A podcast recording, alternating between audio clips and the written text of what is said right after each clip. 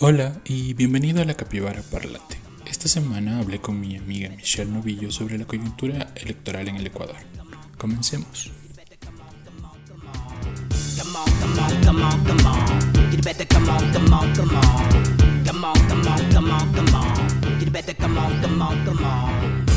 Básicamente eh, estamos intentando crear eh, espacios de, diálogo sobre, sobre temas interesantes de, sociedad y política y, eh, y en este caso, aunque no teníamos programado comenzar o tener esta, esta reunión, teníamos otro programado el jueves con Michelle Pérez, pero vamos a, queríamos hablar un poco acerca de las elecciones y de qué fue lo que pasó. Entonces me contacté con Michelle Pérez y Michelle Novillo, que son ah, un poco mis expertas en estos temas, para poder conversar sobre, sobre todo lo que pasó. Michelle Novillo trabaja, bueno, es politóloga un poco, trabaja en política, trabajó en la campaña de la izquierda democrática y además ha trabajado en un montón de, proyectos de, de, impacto social. Y Michelle Pérez eh, trabajó también como asesora eh, en el municipio de Quito hace unos años, entonces les dejo que se presenten. Eh, no sé, Michu Pérez, si quieres comenzar para que nos cuentes un poco sobre ti. Gracias, Capi. Eh, claro, em, bueno, me llamo Michelle, em, acabo de terminar mi máster en políticas públicas em, y gobierno en, en dos universidades aquí en el extranjero y obviamente me, preocupa bastante por lo que está pasando en mi país, entonces siempre informada y conversando con ustedes, entonces creo que estos espacios de opinión son bastante importantes entre los jóvenes y gente que nos hemos ido preparando porque en verdad es bastante importante conversar. Eh, sí, trabajé en el municipio, estuve con eh, parte del despacho de la vicealcaldesa de Quito en ese entonces, que fue Daniela Chacón, y me involucré bastante en temas de ciudades, siempre ese es mi enfoque y obviamente a favor de la democracia. Sí, bueno, y Michelle Novillo, eh, cuéntanos tú un poco acerca de, todo lo que has hecho. Eh, bueno, eh, no, primero agradecerte por este espacio, creo que son muy, muy importantes empezar a generar discusión con gente que quizás está un poco más de primera mano y también gente de fuera, cómo, cómo reciben esta nueva información, cómo, cómo viven este tipo de procesos desde, desde adentro y desde fuera, creo que es súper importante. Em, bueno, yo la verdad últimamente he estado más metida en procesos políticos eh, con la izquierda democrática en, este, en esta última campaña.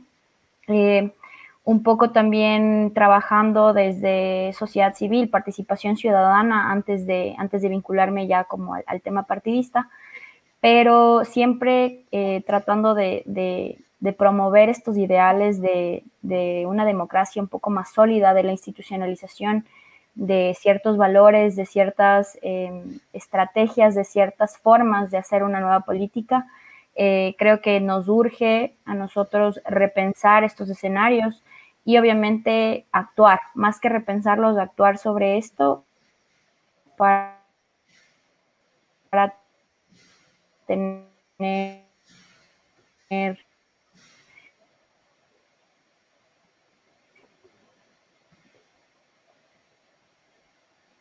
para tener estos procesos de elección que vayan mucho más acorde y se viene una buena. Sí, ahí nos, nos cortaste un poquito, pero bueno. Eh, creo que fue como una súper sorpresa todo lo que pasó el, el, domingo. Yo la verdad me esperaba una segunda vuelta con Lazo y, y, Arauz. Esperaba que hubiera segunda vuelta y que fuera Lazo Arauz. En mis sueños tenía la idea de que fuera una segunda vuelta de Javier Herbas con Lazo, porque pensé que eso, eso era más posible, pero la verdad yo no había considerado como Ayaku como la fuerza política que ahorita está, está haciendo. Díganme ustedes, eh, ¿Qué creen que fue lo que pasó? Eh, tal vez fue cómo se manejaron las campañas, tuvo la pandemia que ver dentro de, dentro de, todo, de, todo esto, de todos estos resultados que obtuvimos. Eh, ¿Qué creen ustedes? ¿Por qué pasó lo que pasó? Eh, cuéntenme, no sé. ¿Quién quiere comenzar? si quieres, Micho, y después voy yo un poquito ya, desde lo de dentro. Bueno, la verdad tengo una visión bastante externa, pero más o menos puedo decir la lectura que yo tuve porque en verdad eh, con el cambio de horario yo me desperté con la noticia. Entonces, em, fue algo que no me imaginé. La verdad me sorprendió bastante el Ecuador. Siempre estamos llenos de sorpresas. Y de hecho hice una alegoría porque, bueno, donde me encuentro está nevando. Y fui a la playa y había nieve en la playa. Entonces yo hablaba de que hay esta deconstrucción de las imágenes que nosotros tenemos ya establecidas, en que la playa hace calor y por ende nunca vas a encontrar un clima frío. Entonces, lo misma alegoría lo hice en temas de la política porque también estábamos establecidos que iba a ser Lazo y todo el mundo tenía una tendencia ahí. Eh, parte del discurso fue el voto útil, que se discutió bastante de qué era esto del voto útil, que bueno, Michu ya lo dijo en el episodio anterior, pero básicamente yo estaba en contra de eso por, o sea, simplemente por mis estudios sociales, en decir de que tú debes votar por el candidato que te, llene más, te considere y te represente, porque esa es la democracia. Y se demostró totalmente eso, de que no es solo un voto útil y, y eso es parte de la campaña política que se demostró, o sea, que no es solo porque en las redes sociales se dice, una campaña política de redes sociales también, bueno, hay que discutirlo con Michelle. Eh, yo entiendo totalmente eh, que fue por COVID y demás, pero sí considero que la campaña política se hace puerta a puerta y muchos candidatos como Yaku, em, como eh, Herbas y demás, fue así, literalmente puerta a puerta. Arauz también en su tiempo dentro de las redes sociales se mostró que se movió dentro del territorio al final entonces, esto te demuestra que em, las redes sociales te marca así un escenario completamente diferente. Em, en, temas de qué pasó, yo creo que tenemos, ir tenemos que ir un poco atrás. Yo considero que estábamos en otra vez una crisis de representación de los partidos políticos, una que ya hubo antes de Correa y de hecho cuando Correa se presentó también había gran cantidad de candidatos políticos y, y pasó exactamente lo mismo. Y es por esta em, rechazo y, la no aceptación a la situación que estábamos viviendo como ecuatorianos, cada vez más decepcionados de la política, cada día escuchando casos de corrupción, escuchando casos de, los jueces que dejaban invictos a, casos que se demostraron que existía corrupción y que no, no se puede justificar de ninguna manera a ningún político. Y eso me parece exacto cuando Michu habló sobre los valores, porque eso debemos tener en cuenta. O sea, no, se, no tenemos que vendernos de ningún partido político y eso yo lo tengo muy claro yo creo que por esta desconfianza y demás, el voto indeciso fue el más fuerte y no, y, básicamente no se creía en ningún candidato. O sea, el hecho de que haya habido debates obligatorios fue algo primordial, o sea, para la, para la campaña política de Herbas o también de Freile, porque en verdad se necesitaba estos espacios para hablar con ellos, para ver cuáles son sus políticas, quiénes nos van a representar y, y demás. Em, esto también a mí me parece que también se demuestra el fraccionamiento político de los dos ah, eh, ámbitos, porque tienes una oposición que por 11 años se consolidó, que fue Lazo, y aún así no logró tener tantas alianzas necesarias. Y ahí se puede mostrar cuántos candidatos hubo y cómo se seguía fraccionando el voto. Si tenías personas de tendencia de derecho, ¿por qué se seguía fraccionando? O sea, ¿hasta qué punto fue importante que se haya unido con el Partido Social Cristiano y demás? Eh, a mí me parece que el COVID y la crisis económica que vivimos eh, por la falta de eh, liderazgo y gobernanza actual del gobierno también fue algo que, que los ecuatorianos tuvimos que le, eh, fuimos los primeros afectados, o sea, no fue el gobierno, fuimos nosotros.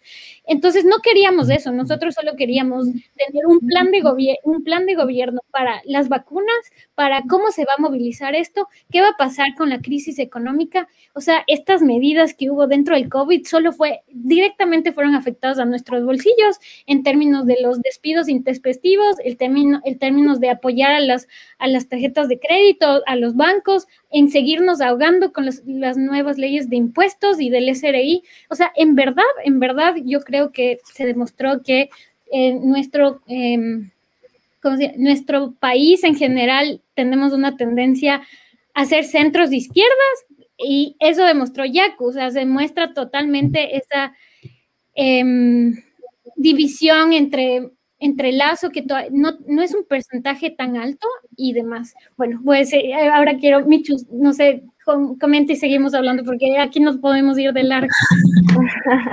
sí, claro. Bueno, yo un poco más, pues, como decía, ¿no? Cercana a lo que se hizo desde la campaña de, de, Javier, em, que creo que fue una de las grandes sorpresas en estas elecciones, definitivamente efectivamente, porque que hace unos pocos meses eh, analistas que lideran la opinión pública de alguna forma aquí en el país eh, lo metían con todos los otros demás candidatos, ¿no? Eh, estaba, había un claro, una, un desmarque entre los tres punteros y el resto de, el resto de los candidatos, y a Herbas lo metían dentro de ese, de ese saco también.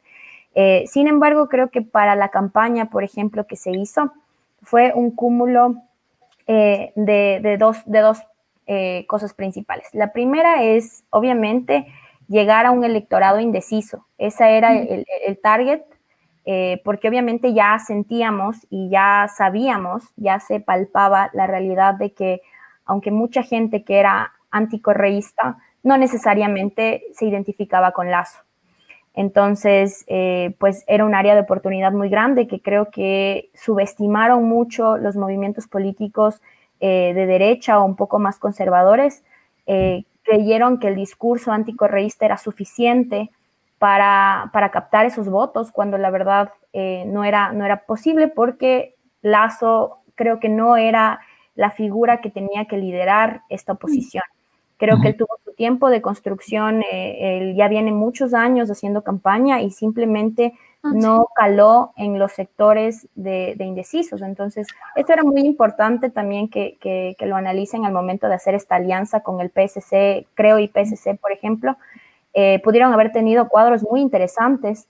Eh, creo que en las filas del PSC hacen, hacen un tema de formación política y de como semilleros de cuadros que pudieron representar de mejor manera los intereses de la derecha eh, o intereses de centro derecha, como ahora quieren un poco eh, presentarse, pero podían haber sido una opción mucho más viable para, hacerle frente eh, al correísmo duro de, Correa y Arauz, ¿no? en el caso, por ejemplo, de Javier, como les digo, era un poco más el target el tema de los indecisos, el tema de jóvenes, que la verdad siempre se habla de ellos, pero nunca se hace nada al respecto. Em, entonces, bueno, la, idea tiene una estructura detrás, ¿no? Que es un trabajo que se viene haciendo desde hace muchos años, en los que se ha dado la, posta y. Te un poco ahí, para que lideren participativos. Entonces, la de sus mejores, mm, el hecho de primar la formación política dentro de la organización y no solo hacia los militantes, sino hacia afuera, también es algo muy importante porque tú generas esta, esta, este tipo de participación que luego fidelizas a muchas de esas, muchas de esas personas, ¿no? También los procesos de construcción del plan de gobierno. El plan de gobierno de Javier no se construyó en un mes de campaña, eh, o en cinco meses de campaña. Ese, ese trabajo ya se lo hizo desde antes con la militancia, con eh, sectores de la sociedad civil y eso fue liderado desde las bases del partido, desde la militancia del partido, desde líderes de opinión y profesionales que se tiene dentro de la militancia. Entonces, eso creo que fue muy importante. Y aparte, por ejemplo, creo que se dividió muy bien la estrategia en términos de que Javier se enfocó muchísimo en la estrategia de redes sociales, el tema digital, para llegar a las personas y el fondo eh, ya lo presentó con lo que ya estaba hecho, ¿no? El plan de gobierno, obviamente, entonces todo esto eh, se vuelve un cúmulo de, un cúmulo de, cosas que, le dan un poco esa fortaleza, porque si bien es cierto, tú llegas por curiosidad a un TikTok de Javier, pero luego vas y dices, ok, me llama la atención esto, voy a leer su plan de gobierno. Entonces era como que estas, estas dos partes, ¿no? Y después de que tú leías el plan de gobierno, te llegaba a alguien a, eh, hablar con territorio es lo que hicieron los candidatos a visitar territorio. Entonces creo que de generar esta confianza y de incitar a muchos jóvenes también a que, a que voten. Luego tendremos ya desglosado un poco la, el, tema de cómo estuvo dividido los votos, pero yo podría apostar que la mayoría de votos de Javier fueron definidos por jóvenes que se animaron a salir a votar, inclusive jóvenes con el voto facultativo, que nunca se toman en cuenta en encuestas, eh, pero que probablemente les, les apasionó, les movió. Eh, Javier supo, supo movilizar a estas personas por medio de, de, las propuestas que estaban detrás, de lo que él tenía. Entonces, eso creo que fue definitivamente algo que, que no, no se contabilizaba, pero que un poco sí queríamos preverlo de cierta forma. Sin embargo, yo te soy súper sincera, estando dentro, eh, yo sí sabía que teníamos un crecimiento importante, pero no me esperé, no me esperé, la verdad, eh, e-, esos resultados tampoco. Fueron, fueron súper, súper fuertes y, y, la verdad que a nosotros nos dio muchísimo gusto, nos, nos alegró de sobremanera que el voto útil, la verdad creo que fue al revés. O sea, inclusive mucha gente que propagaba este tema del voto útil hubiese votado por Javier. Estamos a tres puntos de, lazo, o sea, tres puntos que, la verdad sí se pudieron haber manejado ahí y que podríamos haber estado en segunda vuelta sin problema.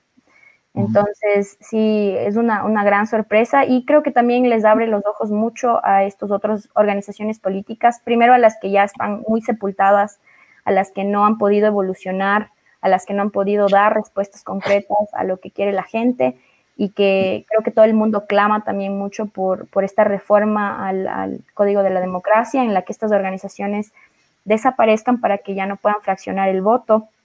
Eh, y más que fraccionar el voto, porque no te ofrecen eh, algo diferente, o sea, no, no te ofrecen algo que pueda cubrir la necesidad de, de cierto grupo de la población. Entonces, creo que esas son unas lecciones súper importantes de este último proceso. Eh, bueno, con los resultados que vimos, creo que la, la, forma en la que muchísima gente estaba pensando eh, cambió totalmente. Mi opinión un poco así de las acciones que puedo sacar es que Yaku va a tener un montón de, de posibilidades en esta segunda vuelta, porque no veo a las personas que ya van a de qué pasa esta semana, ¿verdad? bueno, Hay, que, hay, que, hay, que, dejar que pase esta semana para que no nos llevemos otras sorpresas, porque todavía hay muchos votos que, que hay que contar. Seguramente va a haber muchas apelaciones para algunos votos también, pero suponiendo que las cosas se queden como están hasta ahorita, es decir, Yaku Arauz en la segunda vuelta. Eh, lo que yo suponía es, la gente que votó por eh, Lazo no va a votar jamás por Arauz, entonces vas a tener todo ese todo ese apoyo. Hay un 15% de gente que votó por 11 candidatos que esas personas serán indecisas. La gente que votó por Javier Herbas también supongamos que el voto se va a dividir entre los dos, pero yo pensaría que, va a existir como un apoyo súper grande a, a Yaku. Ahora, mi pregunta es, ¿qué creen ustedes que va a pasar? ¿Cuál creen que es la visión de las personas? Porque una de las cosas que, que hay que considerar es también a vamos a querer a alguien como Yaco como presidente, va a haber algún papel racista ahí, que la gente va a decir, yo no quiero votar por él. Un poco, según veía, eh, parece que la Sierra y, la Amazonía fueron los que les dieron el, voto a Yacu, mientras que toda la costa estaba, eh, ganó Arauda ahí. Entonces, ¿cómo ven ustedes? ¿Qué, ¿Cuál creen que es la visión de los, de los votantes de ahorita? ¿Qué creen que va a pasar? ¿Creen que este papel del racismo va a ser súper importante o que la imagen negativa que tiene Correa ahorita va a ser mucho más fuerte que eso. No sé qué pueden decirme.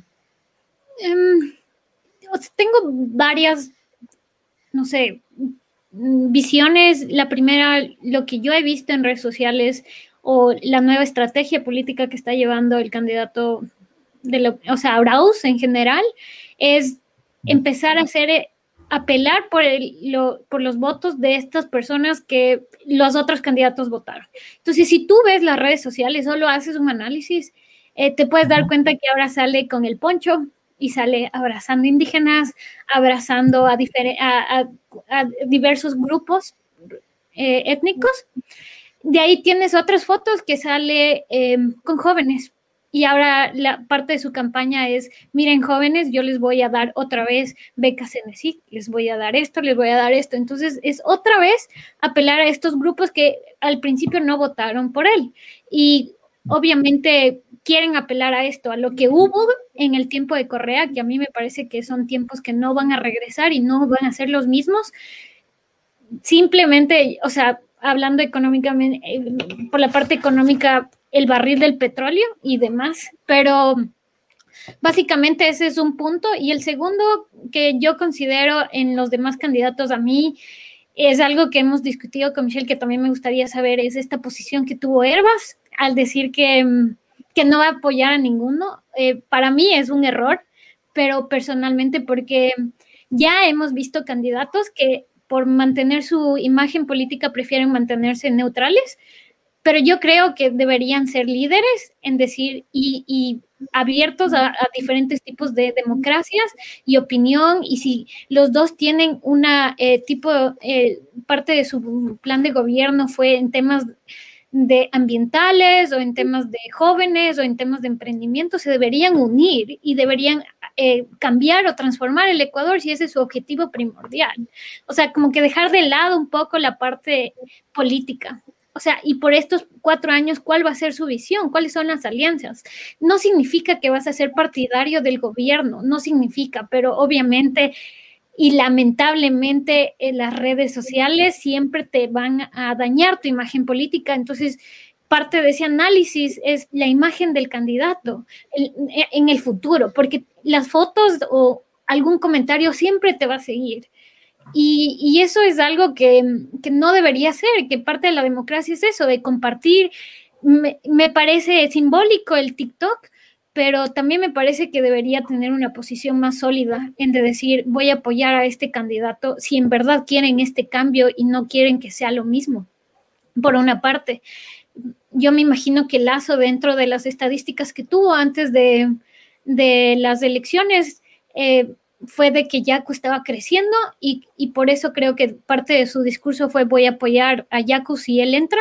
Y Yaku, en cambio, tiene muchos desafíos en términos de las alianzas en general, en porque él es, se mantiene en su posición. O sea, de yo no quiero con estos, yo no quiero con los otros, pero lamentablemente es de ceder y de unir a un país. Y creo que ya hemos visto en el exterior eh, cómo se ha dado y ahora le toca hacer lo mismo, o sea, le toca sentarse con todos y conversar y yo he escuchado varios de sus comentarios ahora de, por ejemplo, el tema de la banca y demás y me parece muy racional. Entonces, no sé, esa es mi opinión. Yo sí considero que deberían tener una mayor responsabilidad política y escuchar a la ciudadanía de que les dicen a estos que ya les consideran representantes, porque a la final las personas que votaron no significa que son adscritos al Partido de la Izquierda Democrática, por ejemplo, los que votaron por Herbas. Entonces, son gente que le apoya, pero también le puede quitar el voto después. Y ya hemos visto eso varias veces con el antiguo, con el exalcalde de Quito. Entonces, la verdad, yo considero que él debería liderar y dar el, ejemplo eh, por la calidad y eficiencia de la democracia y también si todos tenían esta lucha por la corrupción que se mantenga. Pero bueno, esta es mi opinión. Sí, em, bueno, en este caso, desde, desde la idea se ha optado por em, el liderazgo del partido por esperar los resultados oficiales, primero, para después que exista un pronunciamiento eh, hacia la militancia. Em, Javier, claro, él se, él se, ha posicionado en este tema un poco más de, de que él no endosará a ningún, a ningún candidato Creo que esto también se debe y de cierta forma eh, es algo que yo considero que pasa en el ámbito político en general, que existe mucho este tema de la polarización. Entonces, como el, ambiente político se ha vuelto muy tóxico y eso también lo manejamos desde, desde la campaña, eh, y la campaña de Javier también lo enfatizó mucho, que él no quiere hacer una campaña eh, confrontativa, una, una campaña con política tóxica. Siento que, está, siento que el ambiente es muy tóxico en ese sentido, de que tú, por ejemplo, tienes una conversación con una organización y al momento te dicen que ya tú compartes todo, tú eres culpable de absolutamente todo lo que esa organización haga por los lazos y vínculos que tengas con, con eso, ¿no? E inclusive pues campaña sucia con, con temas de, de, ah, que él tiene lazos con María Paula Romo, cuando María Paula Romo ya no es parte de la idea hace varios años. Entonces, como que este tema en el imaginario de la gente, de ver una foto eh, abrazándote con alguien más, pues ya como que inmediatamente eh, le hace pensar a la gente que tú soportas o apoyas todo lo que, lo que esa otra persona hace, dice eh, o su gente cercana. Entonces, creo que hay, creo que, hay que, discernir un poco más en eso, tener mucha más información Em, si bien es cierto, me parece muy importante el tema de cohesión, de, unidad otra vez. Creo que es una idea que se está gestando, que se está promoviendo, eh, pero probablemente va a tener que trabajarse desde espacios como el legislativo. Definitivamente yo siento que ahorita el, panorama, mucho más allá de ver quién es el presidenciable, siento que nuestra mayor, nuestro mayor logro como país ha sido consolidar eh, fuerzas en el legislativo diferentes. Tienes, tienes la tendencia, o bueno, todo el, todos los asambleístas de, parte de, de, UNES, de un lado como un bloque bastante fuerte, pero no lo suficiente para que pueda tomar decisiones solo, que eso era algo que buscábamos desde la época de Correa también. Entonces, siento que eso va a fortalecer mucho el, el, ejercicio democrático. Mucha gente dice que eso puede que haga el país ingobernable pero no necesariamente. Siento que más bien le va a dar un giro, le va a dar un aire fresco, va a tener que, que necesita existir diálogo y consenso, porque si no, no vas a poder eh, aprobar nada. Entonces, creo que la gente probablemente va a tener, y la clase política va a tener que tomar esta nueva forma de, de hablar, consensuar, escuchar, eh, dejar atrás el tema de la polarización, eh, de tú eres correísta, yo no soy, pero yo no soy tan correísta, pero pues tengo estas ideas y que por favor no me tilden de correísta si es que estoy de acuerdo con algo que proponen ellos, ir un poco más allá de esas etiquetas y tratar de llegar a consensos. Entonces creo que el, legislativo aquí va a tener un papel muy importante eh, independientemente quién sea la figura presidenciable, porque si es que digamos en un escenario viene Lazo, Lazo, por ejemplo, no tiene un bloque eh, igual súper grande en la asamblea, tienen, tienen 12 asambleístas, si no estoy mal, eh, creo, y pues si es que el Partido Social Cristiano también sigue un poco en alianza con ellos en la asamblea, pues tendría esos asambleístas también, pero pues tiene el resto que no son de esa tendencia, entonces también tendría que generar estas, estas conexiones.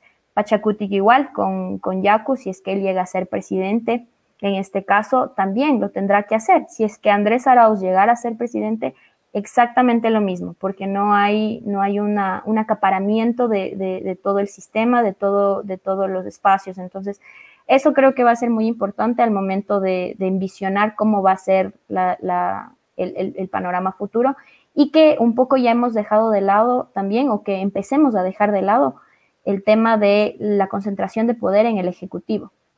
Eh, creo que todos tenemos todavía esta idea y por eso nos preocupa tanto quién va a ser el siguiente presidente, pero más bien podríamos repensar en que se va, esto, va a transformarse esto a, un, tema en el que se tiene que ir jugando con todos los poderes del Estado, eh, que tenemos que ir generando estos puentes. Y de esta forma eh, la figura presidencial eh, va un poco reduciendo este poder que, tenía antes de que todas las decisiones son dependiendo de qué presidente está, sino más bien es de cómo lleguen a generar consensos todas estas fuerzas políticas. Sí, eh, me, gusta bastante lo que compartiste de la Asamblea, Michu, porque mm, lo que yo puedo decir que se perdió en todo este tiempo que hemos estado, no únicamente en la Asamblea, sino también en otros espacios como los municipios en general y demás, es de que las negociaciones no era a favor de los que votaron, de tu representante, sino era a favor de qué, qué me das, qué está detrás de mi voto. Y lamentablemente eso fue porque por malas prácticas del correísmo, se podría decir directamente. Entonces, eso sí se debe cambiar. Y, yo sí considero que por eso también los índices de, de, aprobación de la Asamblea eran bajísimos, porque nadie les creía, porque sabían que se estaban sacando beneficios. Se demostró totalmente con todos estos del, del carnet de discapacitados, que me parece un insulto y que todos estuvieron involucrados y deberían ser responsables de sus acciones y que más bien se retome otra vez que yo voto porque si no, no voy a volver a ser un representante en las siguientes elecciones o me pueden destituir o, mi partido va a desaparecer. Entonces, eso yo sí considero que va a ser esencial. Esperemos que sea así y que no se retomen las malas prácticas políticas porque a veces eso se quedan. Ah, bueno, un poco hablando de esta asamblea que, donde no va a haber mayoría y de este nuevo de esta nueva figura que, viene a ser como una fuerza política, que es Yaku, ¿ustedes qué, alianzas creen que se vayan a ir formando de aquí en adelante? Eh, alguien me decía, eh, ¿será que Correa le está llamando a Yaku ya desde ahorita para, que, para ver qué, se puede hacer? Porque, a la se va a quedar sin, ningún tipo de, fuerza aquí. O, o, va a haber algún tipo de alianza de la derecha con Yaku? ¿Cómo creen ustedes que se va a configurar todo esto? Ahora que la asamblea está como súper dividida, todos tienen un poquito, nadie va a ser mayoría, eh, ¿qué, piensan de qué, alianzas creen ustedes que se vayan a ir formando entre, entre todos los, partidos políticos y movimientos que, van a tener un poco de, poder ahí? Asumiendo que, que, Yaku y, las, y Arauz van a ser, eh, van a estar en la segunda vuelta, como, como podemos pensar hasta ahorita sí se mantiene, eh, la verdad es muy desafiante, es muy difícil. El, eh, yo lo único que veo, o sea, no, la verdad quiero ser positiva en esta parte, no quiero hablar de la asamblea y de las alianzas porque es muy difícil ver qué tipo de política van a tener. Se va a mantener como hasta hubo anteriormente con el gobierno de Moreno también estas negociaciones de, a ver, hay asambleístas de Alianza País, pero ya no somos de Alianza País, entonces le doy esto, esto, esto, no. Entonces, la verdad, no sé, no, no podría decir, es muy temprano, hay que esperar las elecciones, esperar quién va a la segunda vuelta, pero sí considero que sería importante que nos volvamos un país verde, ambientalista, que la gente votó por Yaku por eso, porque en verdad eh, queremos una consulta popular eh, que, donde, eh, que esté el Yasuní, que queramos mantener los recursos naturales y que seamos protectores y espero que más bien las políticas vayan hacia ese sentido.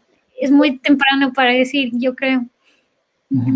Sí, yo también un poco andando en lo que, en lo que decía Michu, es, es eso mismo. Creo que la coyuntura post elecciones em, va a ser fundamental para, para ir viendo estas, estas alianzas. No sé si llamarlas alianzas como tal, pero más bien eh, las conversaciones que se puedan dar entre, entre las organizaciones políticas.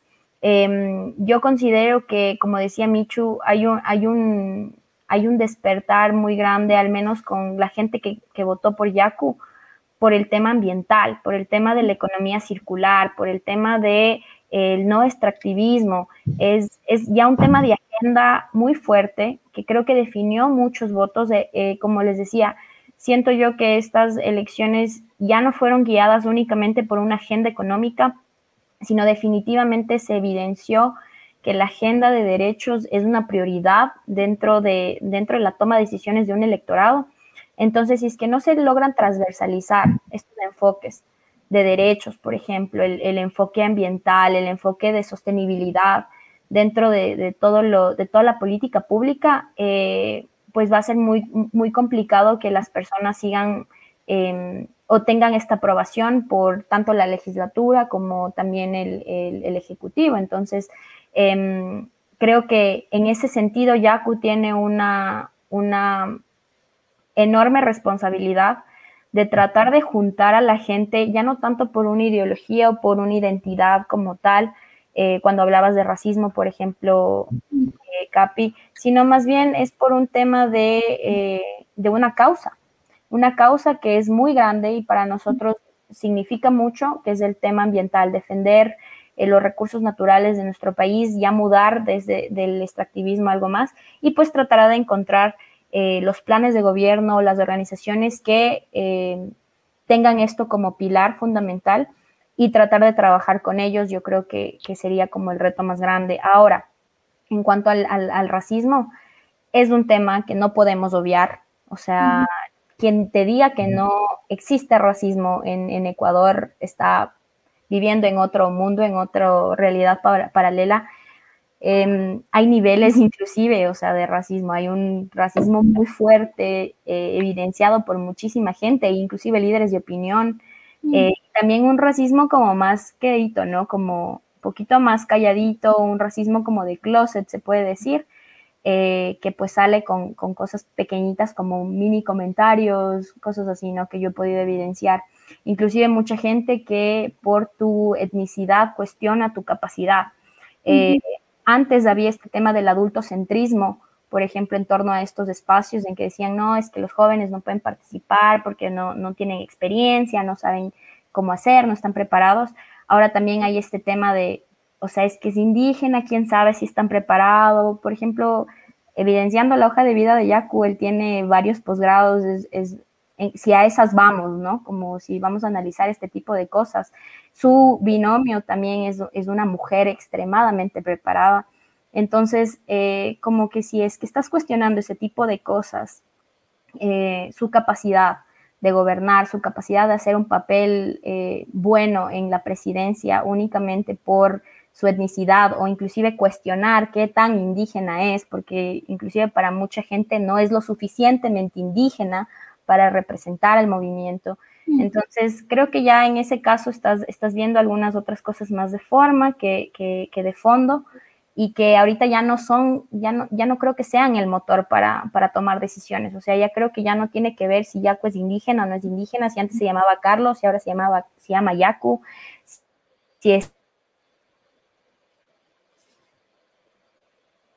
que está viviendo eh, en pecado con, su ser, creo que temas ya muy, muy rebuscados, eh, que son como estas herramientas un poco de deslegitimar tu, posición, tus capacidades por cosas externas que todavía le importan a la gente, pero que ya no deberían. Y que nosotros los jóvenes siento que, debemos un poco sentar la pauta al momento en el que hablamos con alguien más, al que analizamos, conversamos con alguien, eh, un poco ir sentando estas cosas de no tiene que ver mucho eso, sino quiero ver qué es lo que ofrece, qué es lo que propone, quién es su equipo, eh, cómo, cómo, lo va a hacer. Siento que eso es, lo más importante, que nos digan el cómo más que qué.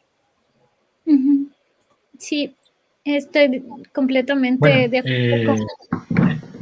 Eh, ¿Qué?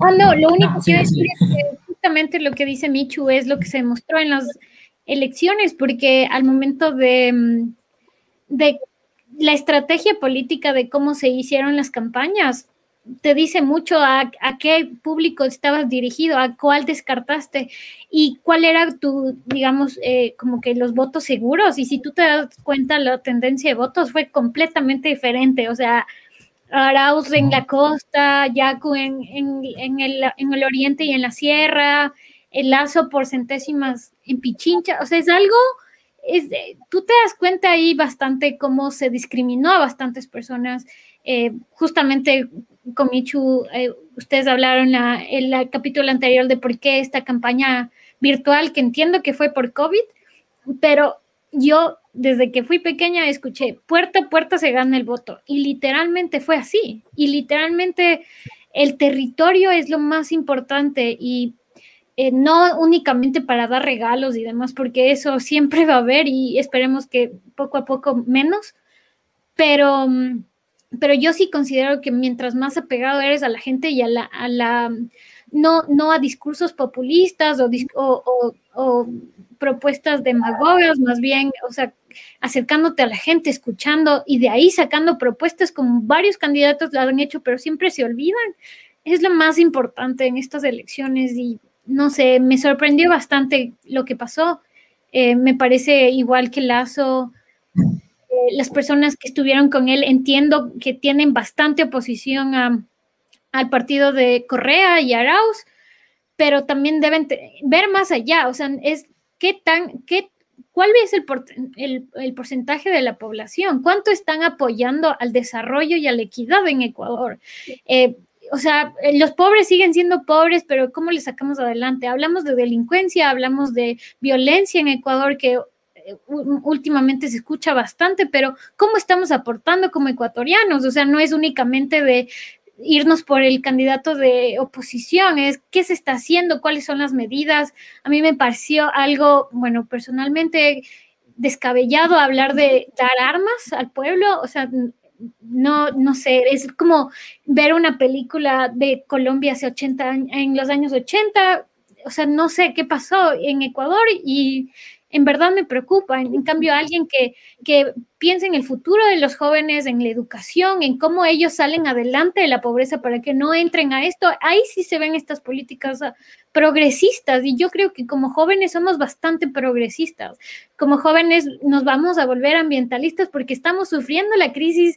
Em, el, perdón, el calentamiento global. Entonces, obviamente, todas estas políticas donde vemos que los temas de violencia de género, los temas del aborto legal en ciertos países siguen avanzando y nosotros estamos al qué, qué decir de los gobernantes es pésimo porque tenemos que salir a las calles y muchos intentan salirlo y ya no lo hacen porque perdieron esperanza en estos políticos que lamentablemente tienen agendas em, y, y, e ideologías personales y que no nos representan. Y eso se demostró en las urnas. El, voto de Lazo no, no significaba oposición y queríamos una alternativa y ahí están. Dos candidatos. Herbas creció. Muchas personas dijeron que iba a ser el 3% y llegó a 15%, es bastantísimo. Y, bueno, yo considero que ahora este 15% eh, va a seguir unas políticas que les representen a ellos como al futuro. Sí, eh, bueno, es súper complicado pedirle, yo creo, a la gente que se vaya a esta en quién nos conviene y quién no. Porque es súper emocional, como igual hablábamos eh, en la sesión pasada. Pero es, es complicado. Eh, hay algunos comentarios que quisiera leer para que puedan ir contando. Igual, si esté viendo quiere escribir alguna pregunta, eh, las vamos a ir contestando ahorita. Eh, bueno, primero, Andreo Rubio dice, ¿cómo vieron la participación de los jóvenes en las candidaturas de la Asamblea Nacional? ¿Alguien? Bueno, en este caso voy a empezar yo. Eh, un saludo a Andrés. Andrés Rubio fue candidato para la Asamblea Nacional por parte de la IDE. Independientemente de eso, creo que la verdad ahorita los jóvenes existe un, tema más de apropiación de estos espacios. Hay un despertar muy grande, no solo en los, en los teens o los millennials más jóvenes, que usualmente mucha gente piensa que se despertaron con, el fenómeno de TikTok y de, y de Javier Herbas, sino más bien eh, un electorado joven que es profesional, por ejemplo, em, gente que tiene ya una causa fuera de la política partidista, pero se ha dado cuenta que tiene que apoderarse de estos espacios de decisión porque eh, pueden ser lugares en donde se puedan generar cambios eh, a un nivel más macro, ¿no? Entonces creo que eso se evidenció mucho también cómo se conformaron las listas. Eh, si bien es cierto, todavía existe un tema de, no existe una paridad total entre, entre jóvenes y, y personas con experiencia en las listas, pero creo que es, cabe mencionar que yo considero que para tú dar un voto a una organización política, sí deberías tomar en cuenta estas pequeñas cosas que se hacen al interno. ¿Cómo están conformadas esas listas? Si todas esas listas son con gente reciclada de otros partidos, si es gente que eh, tienen un pasado eh, judicial, que tienen grillete, que tienen antecedentes penales, que tienen eh, como que todo este tipo de cosas, y, en verdad ver cómo se están conformando estas listas, porque eso denota mucho cuáles son los valores de esa organización política y de ese liderazgo. En ese sentido, eh, como, como te decía, vi mucho, mucho, muchos jóvenes. Eh, creo que también de, un círculo un poco más cerrado en el que se mueve eh, los estudiantes, por ejemplo, de ciencia política y, relaciones internacionales, aquí en Quito específicamente, porque no, no estoy tan eh, cercana a los círculos en la costa, pero, por ejemplo, vi muchos que se empezaron a involucrar, ¿no? Con diferentes organizaciones políticas y siento que eso es muy positivo, más allá de uno ser alternos de alguien más, más allá de uno, pues, estar militando por atrás, ya eh, tratando de cooptar estos espacios y participar un poco más en, este tema. Sí. Eh, bueno, yo tengo dos visiones en temas de jóvenes. Me, yo sí considero que debes, eh, para poder ser candidato, por más que te guste la política, tienes que tener una formación y experiencia y más bien aliarte para aprender. O sea, aprender es algo importante porque mm, es muy fácil que te manipulen después y en política eh, ah, es un hilo muy corto, entonces yo sí considero que debe haber esta división eh, considero que deberías apoyarte, que te den oportunidades para que seas parte del, de un equipo de trabajo, por ejemplo, en mi caso fue así, o sea, yo fui joven, estaba en la universidad, estaba haciendo mi tesis y me dieron la oportunidad de ser parte del equipo de trabajo. Y fue increíble cómo yo aprendí y también a cernirme información, a ser más neutral, a saber qué es bueno y malo, a saber decir no y bien, y, o sea, sí, no, perdón, y también saber con qué tipo de candidatos estás. Eh, eh, tengo un gran amigo de mi universidad que se lanzó para asambleísta en Pastaza y él es una persona que desde que entró a la carrera de ciencias políticas, él sabía que quería ser candidato y ahora lo está haciendo, pero fue después de eh, ocho años de graduados de la universidad, porque en verdad tenía que prepararse, tenía que formar su partido, tenía que escuchar a la gente y también formar su opinión de qué está bien, qué está mal, eh, cómo puede mejorar eh, la provincia en general. O sea, para mí eso es importante. Creo que también los espacios de jóvenes, no, eh, también obviamente en la representación política, perfecto, pero también en qué oportunidades les van a dar cuando un, gobierno entra, o sea, van a tener empleo, eh, van a tener acceso a aprender, no sé, estos, estos cursos y escuelas políticas son bastante importantes. Eh, a veces como jóvenes queremos alcanzar la luna, ni bien nos graduamos y es paso a paso y yo creo que eh, tenemos que aterrizar, que tenemos una vida por delante, entonces para mí lo principal es experiencia y capacitaciones, porque eso hace la diferencia. Eh, bueno, tenemos otra pregunta interesante de Esteban Gima. Eh, independientemente del candidato que llegue al poder, ¿cuáles creerían ustedes que serían los primeros pasos para empezar a trabajar contra una doble pandemia? COVID-19 y la crisis económica, tomando en cuenta que en este momento tenemos un Estado desestructurado, desunido y sin recursos. Ah, ¿Quién tiene una opinión? Listo. Listo, voy yo. Em, ok, sí, totalmente. Siento que eh, este tema de las estrategias para evitar este doble, este doble golpe, ¿no? Porque ya estamos un poco viviendo COVID-19, quizás hasta ya normalizamos ciertas, ciertas cosas que han pasado durante la pandemia eh, que no deberíamos, eh, pero creo que también eso ha generado mucho en la clase política una necesidad de contar con un plan. Muy pocas de las organizaciones políticas en estas elecciones eh, tenían un plan específico, por ejemplo, de la vacunación. Eh, la vacunación siento que era un tema que, tenía que estar ahí en la mesa porque de, del tema de vacunas iba a surgir mucho también eh, cómo se iba a afrontar la economía, porque un poco el, lo que es el aislamiento limitó eh, las posibilidades de, ser productivos de cierta forma. Entonces, em, creo que ahora es mucho más importante em, que quien, quien llegue al poder genere este consenso tanto con las personas que son eh, líderes en, temas de salud y que en este caso ya no creería yo que sería el ministerio, sino eh, tiene, que ser, tiene que ser las personas que van a estar em, al frente de, esta campaña de vacunación. Eh, yo creo que, o sea, sí, independientemente, pero sí tiene que ver con quién llegue al poder, porque las visiones eran diferentes también al momento de presentarlas. Eh, yo recuerdo que algunos eh, candidatos decían que la vacunación tiene que ser totalmente de manos del Estado.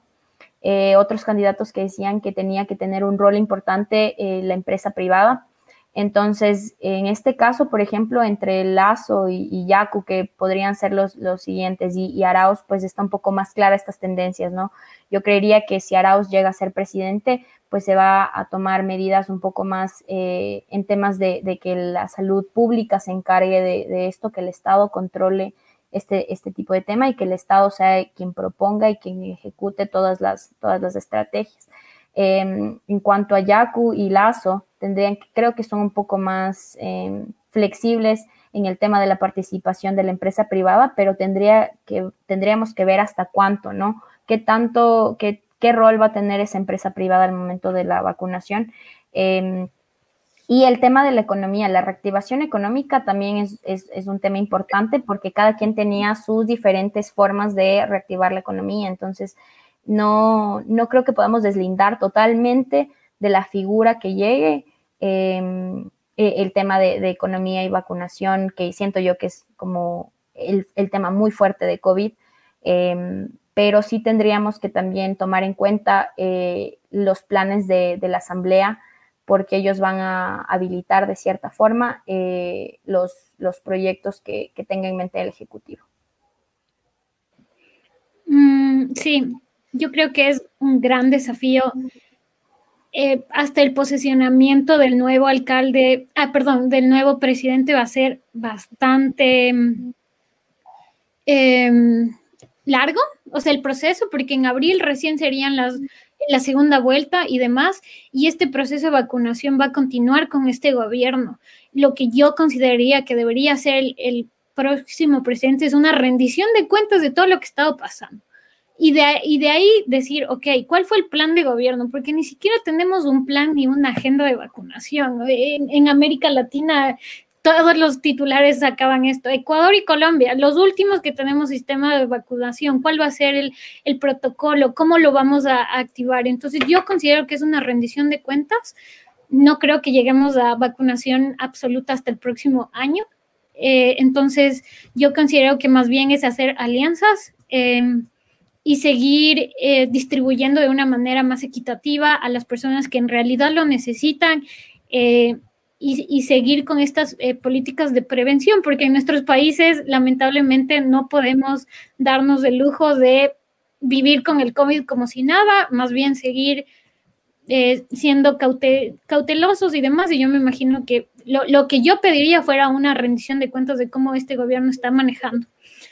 Em, en temas de económicos, creo que mm, es un poco complejo de decirlo porque los, los, primeros em, seis a ocho meses es establecer tu gobierno y la transición de un gobierno a otro. Entonces, yo creo que ahí se van a saber los datos reales de cómo estamos, eh, todas las ayudas económicas y, y, demás, porque eso literalmente pasó entre Correa y Moreno en la transición, cuando Moreno declaró que estábamos en crisis y me imagino que va a ser la misma, el mismo tipo de respuesta y más bien cómo se va a reactivar, qué incentivos se va a dar a las nuevas familias, qué va a pasar con el salario básico unificado.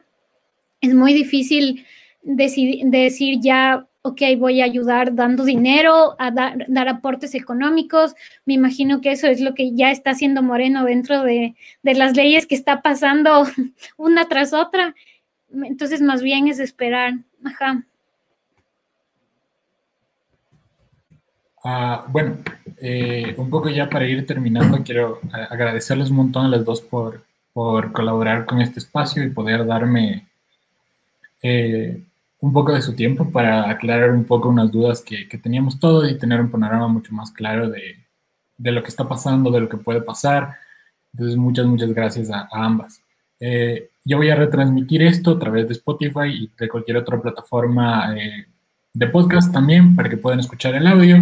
Vamos a seguir haciendo más entrevistas y más eh, hablando de temas interesantes. La de hoy día fue un poco improvisada porque queríamos hacer algo, acerca de las elecciones y no lo teníamos planificado, pero, pero Michelle y Michelle pudieron ayudarme. Entonces, muchas, muchas gracias por eso. Eh, igual espero poder seguir colaborando con ustedes y eh, de hecho este jueves eh, con Michelle Pérez vamos a hacer un live a través de Instagram esta vez para hablar un poco de movilidad y ciudades, que es un tema que ella conoce, conoce muchísimo. Entonces esperamos allá. en el banner de acá abajo pueden seguir nuestros Instagrams y seguir esperando más, más noticias de todos. No sé si quieren, tienen algún comentario final, quieren despedirse. Eh, no, en general, o sea, quisiera compartir un poco la idea que tenemos. Somos eh, un grupo de amigos profesionales ya, eh, que queremos dar la opinión de nuestro país, queremos compartir diferentes espacios, conversar sobre tendencias internacionales y nacionales, queremos hablar un poco de cómo nosotros vemos a nuestro país, cómo vemos temas sociales, económicos, de desarrollo, eh, conversar de eh, eh, cómo soñamos Ecuador.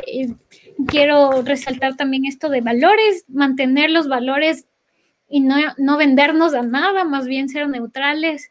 Y esa es la visión, en, neutrales en sentido de, de, poder criticar y ver las dos perspectivas, porque siempre es sano. Y creo que como politólogas o profesionales, los tres consideramos que no nos, no, o sea, no sé, podemos compartir y seguir conversando. No sé si hay más, más personas que se quieren unir o nos empiezan a conocer, em, compartir otros temas que estén interesados. Em, con Michu queremos hacer diferentes espacios y también eh, eh, con Capi en general. No sé, por ejemplo, un tema que me apasiona y que siempre he querido hablar, pero ah, por fin lo logramos, es ciudades y nuevas tendencias y y qué es lo que nos hace felices como ciudadanos, qué es lo importante, porque todo está lindado a la mm, decisión política y a la administración en general. Entonces yo creo que es importante hablarlo. Micho. Gracias, Michelle. Sí, eh, bueno, yo también quiero recalcar la importancia de este tipo de espacios. Em, como decía Michu, somos un grupo de amigos, pero que probablemente ahora nos sentimos en capacidad, porque siento que también eh, uno cuando, cuando genera espacios de opinión, cuando comparte este tipo de diálogos, tiene que ser muy responsable también con la información que se pone allá afuera. Entonces, eh, nuestra ética profesional tiene que ver con eso, estar preparados eh, para poder hablar bien de, este tipo de temas que nos compete en general a toda, a toda la ciudadanía. Creo que algo que, que nos ha caracterizado desde, desde muy jóvenes, que ya nos conocemos eh, más de 10 años, es el hecho de que nos ha interesado siempre eh, ver cómo, cómo aportar a este Ecuador, a este país, a este entorno que queremos mejorar eh, desde nuestras diferentes trincheras. Entonces, siento que ahora hemos tomado diferentes caminos, pero que se unen y convergen en lo mismo, que tiene que ver con liderar procesos, crear espacios, generar conversación para que más gente se involucre y empiece a soñar con nosotros también. Eh, todo lo que nosotros envisionamos para tanto nuestro futuro como, como de todos los demás. Entonces, agradecer mucho por el espacio y que se vienen muchas cosas buenas. Eh, estamos ya un poco, igual la pandemia ya nos ha ayudado a, a, centrar un poco nuestros, nuestros objetivos a mediano y largo plazo y creo que ha sido importante también para darnos eh, e, e, estos libertades de, decisión de nuestro tiempo y, de cómo queremos aprovechar eh, la coyuntura y cómo queremos aprovechar eh, el tema digital, por ejemplo, para, para, poder alzar la voz, poder generar discusión y como decía Michu, que gente, más gente se una, queremos conversar con todos, con toda la gente que piense igual, que piense distinto. Eh, creo que eso es lo más rico de, de, este tipo de lugares y de espacios. Bueno, ahí ya vamos terminando. Ahora sí, muchas gracias a todos por conectarse, vernos un rato. Eh, compartan por favor este video con, los que puedan. Síganos en, Instagram sobre todo. También pueden seguir nuestra página. Y para el jueves tenemos otra reunión con Michelle Pérez. Y bueno, vamos a seguir compartiendo cosas interesantes, a seguir buscando personas que, sepan de temas interesantes para poder seguir conversando y aprender más acerca de todo lo que nos importa. Entonces, muchas gracias a todos por unirse. Yo voy a compartir esto en, en todas partes. Vamos a compartir esos links a través de nuestra página y de nuestras redes personales para que, para que puedan seguir eh, compartiendo estos videos y esta información y podamos crecer todos, ¿no? Bueno, muchas gracias a todos. Gracias.